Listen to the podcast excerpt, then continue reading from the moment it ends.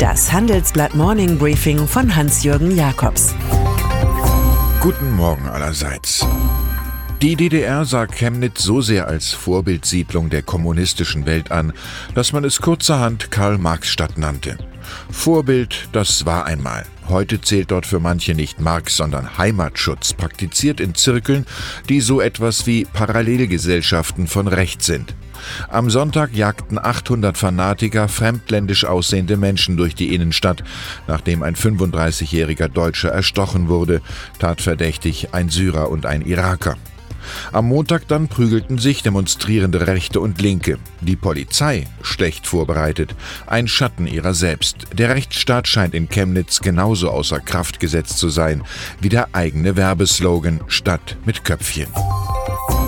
War da etwas wertes Publikum? Ein kecker Aufstand des sozialdemokratischen Vizekanzlers vielleicht, der das Rentenniveau urplötzlich bis 2040 sichern wollte? Utopie ist machbar, Herr Nachbar.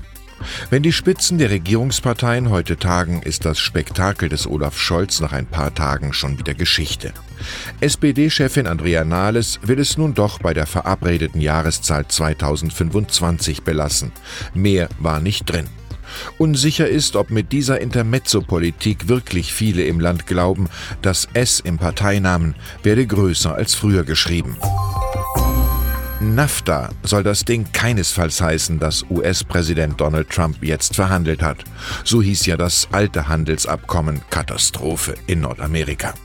Nun aber schlossen die USA und Mexiko einen neuen Deal mit Regelungen für die Autoindustrie, mit Zollfreiheit und Patentschutz von Biomedizin. Trump will flugs die Regierung Kanadas anrufen. Bis Freitag soll auch mit diesem Land eine Übereinkunft gefunden werden. Anderenfalls schwingt wieder die Peitsche in Form von Strafzöllen für Autos.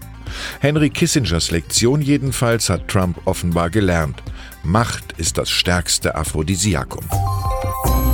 Als wichtiger Trump-Stratege wurde Stephen Bannon gefeuert. Als Wahlhelfer heuert er sich selbst wieder an. Vor den Kongresswahlen im November jedenfalls trommelt Bannon für die Republikaner, damit sein ehemaliger Chef auch weiter mit bequemen Mehrheiten regieren kann.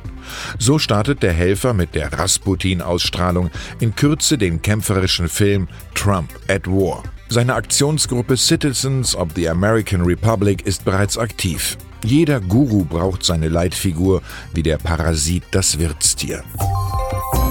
Schlechte Luft macht dumm. Das ist kurz gefasst das Ergebnis einer Gruppe von Wissenschaftlern, die darüber ausgiebig in China forschte.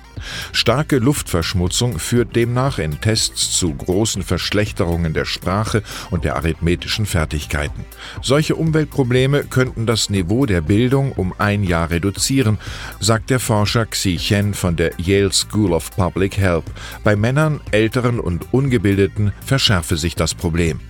In der Studie wurden 20.000 Chinesen zwischen 2010 und 2014 begleitet. Nichts liebt die Börse mehr als Veränderung und der Ausstieg der Haniel-Familie aus Metro garantiert ziemlich viel davon. Das ließ den Kurs gestern um bis zu 18 Prozent steigen, nachdem auch die Keconomy AG Mediamarkt Saturn avisiert hatte, ihren Metro-Anteil zu verkaufen. Sogar der Totalabschied Metros von der Börse ist möglich, legt unsere Titelstory dar. Alles konzentriert sich auf den tschechischen Investor und Haniel-Auskäufer Daniel Kretinski 43, der einen Strom- und Braunkohlekonzern EPH, ein Boulevardblatt, Blesk und E-Commerce-Firmen in etlichen Ländern besitzt. Aus solchem Holz sind Oligarchen der Neuzeit geschnitzt. Und dann sind da noch die schwedischen Lottogewinner, die nach ihrem Zahlenkuh über mehr als 20 Jahre hinweg von Wissenschaftlern beobachtet wurden. Und siehe da, die von Fortuna begünstigten waren durchweg glücklicher als vor dem Geldzugang. Höhere Gewinne brachten demnach auch höhere Zufriedenheit. Das alles wusste Cicero ganz ohne Fragebogen. Keine Festung ist so stark, dass Geld sie nicht einnehmen kann. Nur die Nachbarn, die mit dem aufwendigeren Lebensstil der Lottokönige in Schweden mithalten wollten, bekamen mitunter ein Problem, das der Zahlungsfähigkeit. Ich wünsche Ihnen einen glücklichen Tag mit oder ohne viel Geld. Es grüßt Sie herzlich Hans-Jürgen Jakobs.